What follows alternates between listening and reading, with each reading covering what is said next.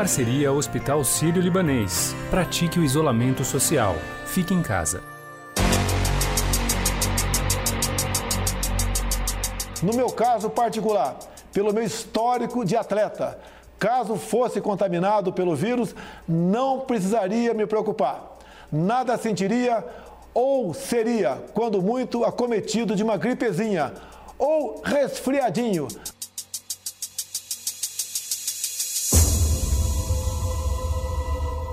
No entanto, para quem foi contaminado pela Covid-19, não foi apenas uma gripezinha ou resfriadinho. Os sintomas foram muito mais agressivos. Quando é que esse indivíduo tem que procurar o atendimento no hospital? O indivíduo começou com febre, tosse. Essa febre, ela cedeu, depois voltou. A febre se prolongou por mais de 48 horas. Atenção! Houve um desconforto respiratório, aumento da tiragem, aumento da cianose, fica roxo, ponto de nariz, olheiras. Cada um de nós respira mais ou menos 20 respirações por minuto. Aumenta o número, 30, 40, diminui a amplitude. Ele tem que procurar, obviamente, o serviço de urgência. Este é o infectologista e o chefe do Centro de Combate ao Coronavírus de São Paulo, Davi Wip que também contraiu a Covid-19 e fez um relato emocionado sobre a doença. Então eu quero fazer um depoimento para que vocês entendam bem do que se trata essa doença. Eu há dois domingos eu me senti muito mal. O pessoal da televisão quis me entrevistar, o governador testemunha, o Zé aqui também. Eu não consegui falar. Eu estava extenuado eu fiquei sentado numa cadeira e pela primeira vez na vida eu me neguei a falar uma emissora de televisão. Eu não consegui. De domingo para segunda, eu passei muito mal e na segunda de manhã eu fui fazer o exame e a tomografia. O exame deu positivo, a tomografia normal. A semana que se seguiu foi de extremo sofrimento. E na segunda-feira seguinte, esta há uma semana, eu voltei a fazer o exame e a tomografia. Nessa tomografia apareceu a pneumonia. Então, este sentimento de você se ver como médico, infectologista, com uma pneumonia, sabendo que muito provavelmente entre o sétimo e o décimo dia você ia complicar, eu quero dizer a vocês que foi um sentimento muito angustiante. Você dormir não sabendo como ia acordar. Esse clima de tensão e medo relatado pelo infectologista Davi Wippe é comum entre as pessoas que foram contaminadas pelo novo coronavírus. O certo é que grande parte das pessoas terá, de alguma forma, contato com este inimigo invisível. Para a maioria, os sintomas serão mais brandos, segundo especialistas, mas para cerca de 20% dos casos, será necessária a internação hospitalar e o uso de respiradores mecânicos. A edição de hoje aqui do podcast Estadão Notícias ouviu depoimento de pessoas que têm ou tiveram a doença, que ficaram na UTI ou isoladas em casa. Cláudia, nome fictício a pedido dela, de 42 anos, ouvida aqui pela nossa reportagem, se contaminou em uma festa, onde duas pessoas acabaram morrendo por complicações da doença. Eu acredito que eu fui contaminada em um aniversário tinham poucas pessoas, por volta de umas 40, e 15 pessoas a gente teve notícias que ficaram doentes depois do aniversário. Dessas 15, é, quatro ficaram piores, entre elas eu, e duas pessoas faleceram.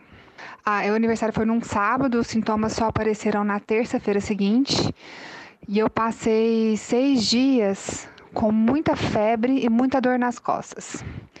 Então, na terça começou, eu só fui no hospital no domingo, porque eu vi que a febre não passava, eu estava muito indisposta. E aí eu fui no hospital. Quando eu fui no hospital, eles fizeram um teste de dengue por conta da dor de cabeça, dor nos olhos e H1N1, mas não fizeram de corona no primeiro momento. Aí quando eu chamei atenção para a dor nas costas, fizeram um raio-x, depois uma tomografia e viram que realmente estava muito característica do corona e que eu provavelmente estava contaminada, mas não fizeram o teste. Voltei para casa na segunda-feira seguinte, então, começou a, a me dar muita falta de ar, muita falta de ar, tosse. Aí sim, ficou mais claro o, os sintomas e o que eu mais senti era a dor de cabeça e a febre. Nossa, muita dor de cabeça, bem forte mesmo. Na quarta-feira, os sintomas foram piorando, eu voltei para o hospital. Eles fizeram nova tomografia e viram que estava pior a pneumonia que estava desenvolvendo então no meu pulmão. E, mas ainda não estava num percentual de pulmão tomado a, suficiente para ser internado. Então foi quando eu voltei para casa. Na quinta-feira não aguentei, eu estava com muita falta de ar. E aí eu fui em outro hospital, onde eu consegui então ser internada e eles entraram com antibiótico, é, azitromicina, e, e monitorando bem o oxigênio, e outro antibiótico também, que eu não me lembro o nome. Então eu fiquei no hospital de quinta até a outra terça. Minha febre foi cessando, a dor de cabeça demorou um pouco mais, mas é, quando eu tive alta, a pneumonia ainda estava um pouco forte, mas eu já estava bem mais disposta, sem tanto sintoma do corona, da gripe mesmo. Cláudia já está em casa e com poucos sintomas da Covid-19, mas revela que teve medo de morrer. E aí agora então eu estou há uma semana de alta do hospital, em casa, já não tenho mais nenhum sintoma, nenhuma dor nas costas, não tenho dor na cabeça, não tenho febre, não tenho tosse, não tenho falta de ar. Tenho um pouquinho de cansaço ainda pela pneumonia. E agora o que eu vou ter que fazer é acompanhar então o meu pulmão restabelecer. É um processo lento. O vírus sai, mas a pneumonia fica. E eu vou então acompanhar agora com médicos, pneumologistas, a, a volta da pneumonia. Mas estou bem, ah, tô, agora já estou curada. Pela, pela falta de sintoma, eu não contamino mais. Mas é um susto, é horrível. Tiveram diversos momentos de desespero é, quando a gente começa a falta de ar, o medo de ir para UTI, o medo de entrar com ventilação artificial, o medo de, de morrer, né? Ele persiste. Eu digo que esse vírus é, parece que ele dá uma certa baqueada emocional na gente, diferente. Isso é uma coisa que assusta muito a gente no hospital. Os médicos deixam muito claro que eles não sabem o melhor protocolo, que eles não sabem o melhor tratamento. Dá uma insegurança absurda. É, eu não entendia que eu estava no grupo de risco, eu tenho 42 anos, mas provavelmente a minha imunidade estava mais baixa e isso fez com que ficasse tão forte para mim. O estudante de gastronomia Ayrton, de 25 anos, mora em Presidente Prudente, interior de São Paulo.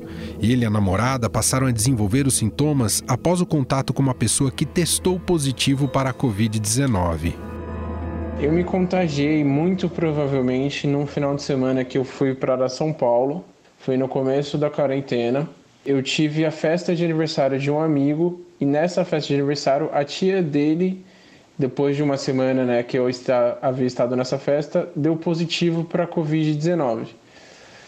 E uma semana depois, por volta de sete, oito dias depois que a gente teve contato com ela, a gente também, tanto eu quanto minha namorada, começamos a desenvolver os sintomas. A gente procurou o hospital por causa que ela começou a apresentar falta de ar. Ela começou a ter bastante falta de ar, principalmente durante a noite. É, assim que a gente chegou lá, a gente foi isolado em uma sala e todo mundo que teve contato com a gente foi usando máscaras ou usando luvas. O médico foi até a nossa sala, a gente não circulou pelo hospital. A gente fez alguns exames, por exemplo, o raio-x do pulmão, exame de sangue. Não apresentou nenhuma grande anomalia, mas eles não fizeram teste para o Covid-19. Eles apenas nos enviaram para casa com atestado de 14 dias e falaram caso piorasse esse sintoma da falta de ar, a gente deveria voltar ao hospital. Mas que como a gente não era um caso que precisava ser entubado, nem ficar internado, a gente não faria o teste e nem precisaria voltar e ficar no hospital. Poderia ir para casa, mas teria que ficar em isolamento. No entanto, Arthur conta que em casa os sintomas da sua namorada pioraram, principalmente a falta de ar. É, a gente acha sim que teve o corona, principalmente é, a minha namorada, por causa que ela teve muita falta de ar, é, principalmente durante a noite, enquanto ela dormia. Ela acordava passando bem mal. E como a gente teve contato com uma pessoa que foi testou positivo, a gente acreditava que sim. Os principais sintomas eram de falta de ar, tosse, é, febre e dor de garganta e dor de cabeça. É, eu não desenvolvi a falta de ar e nem a febre, só os outros sintomas. A minha namorada desenvolveu todos esses que eu falei. É, os sintomas foram piorando com o tempo, principalmente a falta de ar. A febre não piorou muito, mas é porque a gente tomava dipirona regularmente, então a gente não sentiu tanta febre. Mas a falta de ar foi o sintoma que mais piorou, mas ele passou também. É, a gente ficou bastante angustiado, é, a gente ficou com bastante medo, é, a gente pensou várias vezes em voltar no hospital. A gente não voltou porque ficamos com esse medo de ir lá no hospital e, e ser mandado de volta para casa de novo, e aí só entrar em contato com pessoas e, e acabar espalhando esse vírus e realmente não tendo nenhuma resposta. É, a gente tomou só de pirona. O médico falou para a gente tomar de pirona, não usar ibuprofeno.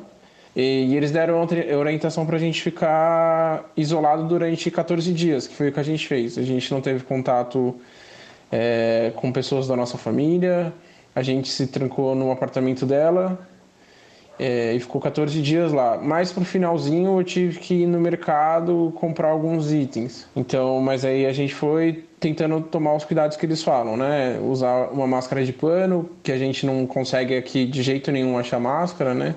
Usando bastante álcool em gel, tentando ficar bastante distante das pessoas.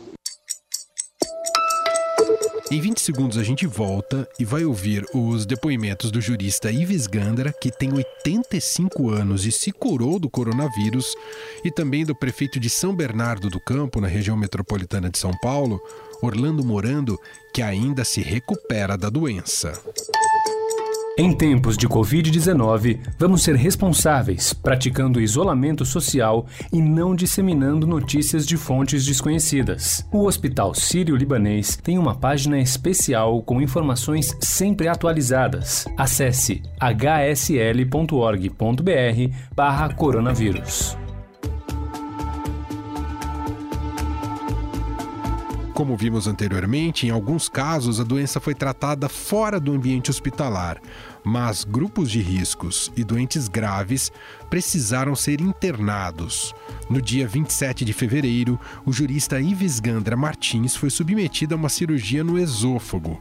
Na recuperação, teve uma isquemia, depois uma septicemia. Ficou cinco dias em coma na UTI e, quando estava se recuperando, pegou o novo coronavírus. Logo depois da operação, tive é, uma isquemia, uma espécie de início de infarto. E essa junção, no mesmo, na, com diferença de horas, eu entrei num processo de septicemia, fiquei em coma durante é, praticamente cinco dias. Sedado, entubado, não via nada mas na prática estava uma septicemia, uma inflamação no corpo inteiro. Quando saí, comecei a recuperação. E essa recuperação lenta, porque duas semanas praticamente sem poder mexer, sem força nas pernas para levantar e tal.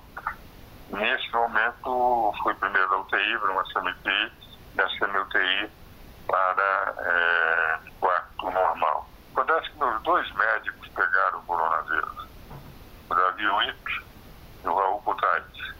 Eles estavam todo dia comigo. Não estou dizendo que foi deles que eu peguei, mas eu só senti dois dias depois da última visita deles. Né? E é, pode ser que não seja dele, pode ser que seja da rua e tal. E é, acontece que é, aí eu comecei o tratamento. Hoje estou no 15 dia desde que eu tive febre e foi diagnosticado com coronavírus. Quando fico sentado ainda, os músculos da costa doem um pouco, mas a parte muscular. Mas o resto, a respiração, tudo, estou muito bem, sem dificuldade nenhuma. Acho que o período mesmo, contaminação grave, etc., passou. Tive que a própria coronavírus esteja é, já superada. O grande problema é que minha filha, que é secretária nacional da família, secretária de Estado do governo federal, ela pegou também. E ela está no Sírio, de Barneiro. Então, mas também está sob controle, estamos entrando em contato diário com ela, ainda há pouco falava com ela, está bem, está tendo a mesma evolução que eu. Aos 85 anos e, portanto, pertencendo ao grupo de risco, o Dr. Ives Gandra relata que o momento mais angustiante não foi enfrentar o coronavírus. Quando eu saí da pandemia, eu fiquei entubado, é, aquele momento em que eles me despertaram para poder tirar o tubo, é, era muito incômodo e uh, eu não vi a hora de livrar daquele povo. Mas tinha passado um momento grave. Né? Quando eu saí e entubaram, é, eu me senti muito aliviado. Evidente que estava vendo a recuperação. Quando veio o coronavírus, na prática, estava apenas com febre, levando em consideração o que eu já tinha passado, inclusive aquela sessão que eu não sabia depois é que eles me contaram que é entre a vida e a morte, até sair da septicemia, dessa inflamação é, generalizada do organismo. Eu, eu notei, não, quando eu saí do hospital, eles até brincaram comigo e eu fiquei depois com o coronavírus sozinho no hospital. Tá? E o momento mais difícil não foi o coronavírus, foi aquele desentubar da saída do processo de septicemia. A doença também atingiu o prefeito de São Bernardo do Campo, no ABC Paulista, Orlando Morando, de 45 anos. Depois de uma semana na UTI, o PSDBista achou que morreria por causa da Covid-19. Isso começou no dia 23, com uma dor no corpo, na segunda-feira de manhã. É, acordei, eu sou um sujeito exposto, pratico esporte muito cedo, 5 horas da manhã, e senti o corpo estranho quando for umas 10 horas, eu já estava na prefeitura, é, trabalhando por algumas horas, me deu uma dor de cabeça muito forte. Tomei um comprimido, é, típico de quem tem dor de cabeça. E à tarde, quando foi por volta de umas 13, 14 horas, deu a primeira febre. Aí eu tomei um analgésico, né? É, à noite, essa febre retornou. É, eu tomei novamente analgésico e na terça-feira liguei para o médico. Eu, acordei com dor de cabeça novamente. É, tinha passado por uma febre forte à noite, chegou a quase 39 minha febre, antes de eu tomar o analgésico e tomar um banho para baixar. E aí eu liguei para um médico amigo, que é infectologista, ele falou, acho que é bom a gente pedir um exame porque está estranho. Os sintomas são muito parecidos de quem está com o Covid-19. E aí eu pedi o exame, colhemos, na quarta-feira confirmou que eu estava positivo. É, ele me pediu, natural, para fazer o isolamento, eu me isolei em casa, e até então eu tinha esses sintomas, dor no corpo, dor de cabeça e febre. E foi me recomendado ir tratando com analgésico, que é o tratamento que eles recomendam, quer dizer, é, que foi o que a minha mulher, por sinal, teve. Ela, ela não foi hospitalizada, ela teve esses sintomas é, por dois dias, e depois sozinho melhorou. O meu não. O meu eu fui agravando, então isso é, continuou na quinta, na sexta, no sábado é, eu estava à noite em casa, piorou na hora de dormir, aí começou a ter falta de ar, que até então eu não tinha é, tido este sintoma. Aí no domingo cedo, já mais debilitado, porque aí tinha falta de ar, eu liguei para o mesmo médico, ele veio à minha casa, e pôs o oxímetro no meu dedo e aí a minha saturação já estava abaixo de 85. Quando ele viu a minha saturação abaixo de 85, acho que deu 83 na hora, ele falou, oh, nós precisamos ir para o hospital, não dá mais para te deixar aqui na sua casa. é, eu estou bastante preocupado.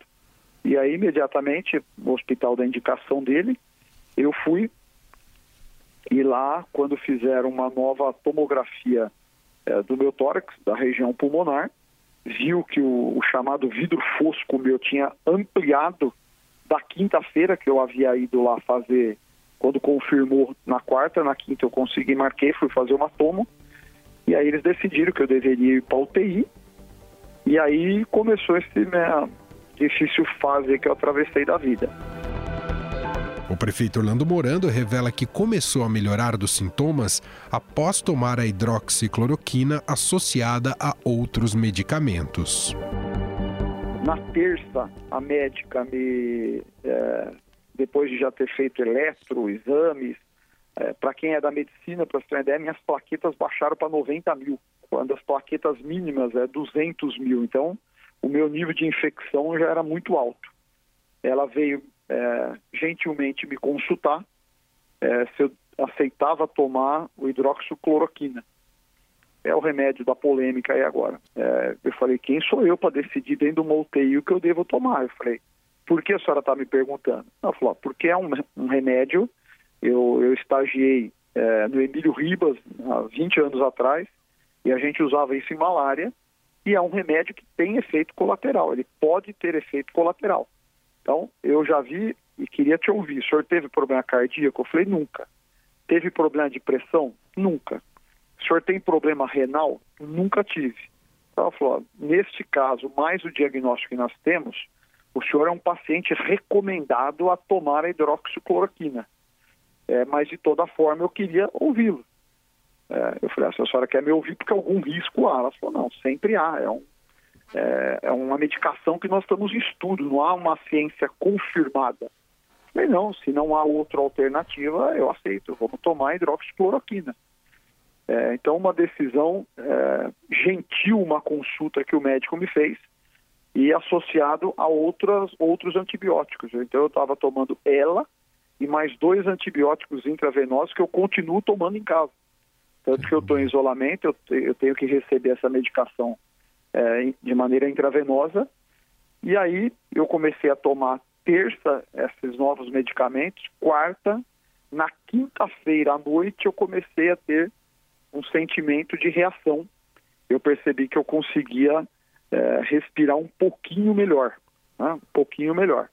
Na sexta isso evoluiu mais um pouco, no sábado um pouco mais. Na sexta eu já não tive mais febre, que foi o primeiro grande avanço, porque desde o primeiro dia até a sexta-feira eu tive febre todos os dias. E aí no sábado, é, falei com a equipe, a junta médica que estava me acompanhando, os infectologistas, eles, ó, o senhor estava com os dois pulmões muito comprometidos, né, os dois lados, né? É, aparentemente melhorou o lado esquerdo, mas o direito ainda é muito comprometido o que nós vamos te segurar aqui na UTI ainda hoje, isso foi da sexta para o sábado, e aí no sábado você começa a ter a expectativa de sair da UTI, eles voltaram e falaram, não, não dá para te liberar ainda, é, vamos aguardar amanhã. E aí no domingo eles me mandaram é, para o quarto, na segunda-feira à noite eles me deram alta, e eu permaneço agora trabalhando desde segunda por telefone, por videoconferência. Eu voltei a trabalhar ativamente uhum. é, que eu acho essencial, até porque isso melhora, além de fazer o que eu gosto, melhora a, a capacidade de raciocinar, de pensar, de reagir. Depois de ter sido contaminado, Orlando Morando diz que percebeu a importância do isolamento e fez uma dura crítica aos bancos. Olha, nós aderimos aqui até um dia antes da, da quarentena decretada pelo Estado nós começamos na segunda, o Estado e a Prefeitura começaram na terça. Mantemos a quarentena, então, tirando os serviços essenciais, o restante vai continuar e vai permanecer fechado. Nós percebemos que no início a adesão foi maior sobre o aspecto de respeitar o fique em casa. Isso se perdeu um pouco. Hoje eu tive que endurecer. Ontem à noite já tomei novas medidas. Voltamos a fechar vias da cidade. As pessoas estão perdendo o sentimento de que a Covid-19 pode matar, e eu queria lembrar, como um ex, uma ex-vítima, que isso não é brincadeira. Se eu tivesse qualquer comorbidade, possivelmente eu não estaria aqui hoje.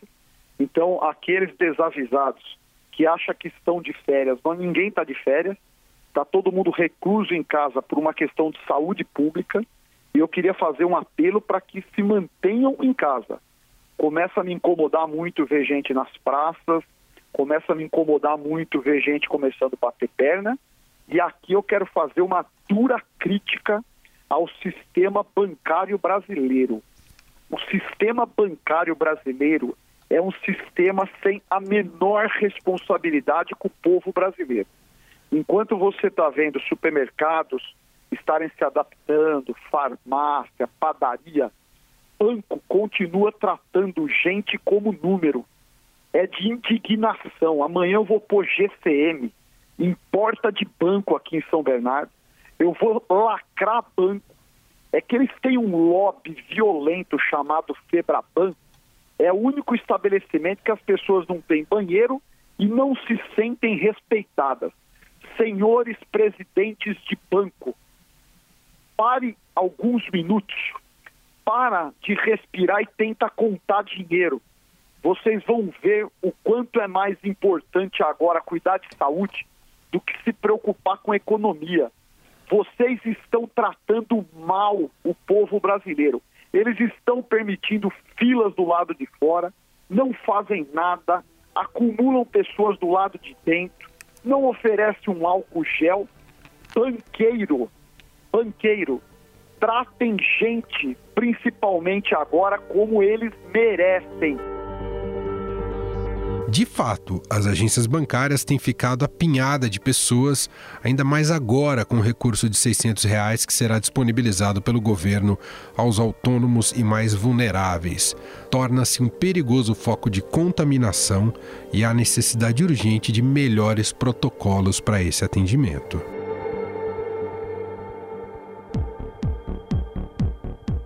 Bom, como agora é tradição no encerramento desse podcast, quem está chegando por aqui é ela, Renata Cafardo. Fique em casa com o Estadão, com Renata Cafardo. As maiores universidades do país também tiveram que adaptar todas as suas atividades acadêmicas e administrativas durante esse período de isolamento. Para contar um pouco como anda a rotina das últimas semanas, o nosso papo hoje é com o físico e reitor da Unicamp, Marcelo Nobel. Olá, professor. Olá, oi, Renata. Professor, como é que você está fazendo esse período em casa? Hein? O senhor não está indo mais para a reitoria, né? Não, eu tenho ficado em casa. Tenho um escritório aqui com todas as possibilidades, por sorte, uma boa internet, que hoje é fundamental. E Moro com minha mulher, com dois filhos aqui, que estão também se adaptando a esta rotina. Meu filho de 16 anos nem sei o que está fazendo. É, minha filha de 11 está agora bem adaptada às realidades de estudar online, de estudar sozinha. A gente precisa sempre dar uma ajudinha, cobrar um pouquinho. E até é interessante essa presença mais próxima da realidade escolar. E o senhor não costumava ficar tanto em casa, imagino, né? O que mudou assim na sua rotina? Ah, mudou completamente. Eu estava até brincando outro dia que eu ia muito para São Paulo, para muita reunião. Tô até com saudade disso, né? A gente começa a ficar com saudade de umas coisas, porque tem os dois aspectos. O, o, legal de ficar em casa é poder ficar mais com a família, estar um pouco mais presente, parar para um café, mas também o ritmo é muito mais violento, né? O tempo inteiro em reunião, o tempo inteiro decidindo, o tempo inteiro escrevendo. As atividades, de uma maneira ou de outra, se adaptam e acabam acontecendo. Outro dia dei aula para um curso que eu já tinha me predisposto a dar, participo de alguns conselhos. Então, é uma atividade que continua esperando aí que essa situação de quarentena termine logo. E além de professor, cientista e reitor, a gente descobriu que o professor Marcelo Nobel também virou cozinheiro da casa. Eu sou aqui o responsável do almoço e do jantar sempre que eu posso em casa. Essa é, é a minha principal tarefa, digamos assim. É, não só eu gosto, me relaxa, que uhum. eu aproveito para relaxar, pensar em outras coisas, ou seja, desanuviar um pouco das tensões do dia a dia gosto de cozinhar risotos, é, macarrão de diversos tipos. Minha especialidade talvez um pouco mais pro lado italiano. Que eu fiz o pós-doutorado na Itália, fiquei dois anos na Itália e ali hum. foi um momento em que eu saí de casa, digamos assim, e aprendi a cozinhar naquela, naquela oportunidade. Tá certo, professor. Muito obrigada, viu? Obrigado a você, é sempre um prazer conversar com você, estou sempre à disposição. Um abraço, obrigado. O Estadão Notícias desta quinta-feira vai ficando por aqui. Contou com a apresentação minha, Emanuel Bonfim, participação de Renata Cafardo, produção de Gustavo Lopes, Bárbara Rubira, Ana Paula Niederauer e Júlia Corá. A montagem é de Nelson Volter, o diretor de jornalismo do Grupo Estado é João Fábio Caminoto. Mande seu comentário e sugestão aqui pra gente no e-mail podcast@estadão.com. A gente se fala daqui a pouco, às 5 da tarde, com mais uma edição do podcast Na Quarentena. Até lá! Estadão Notícias.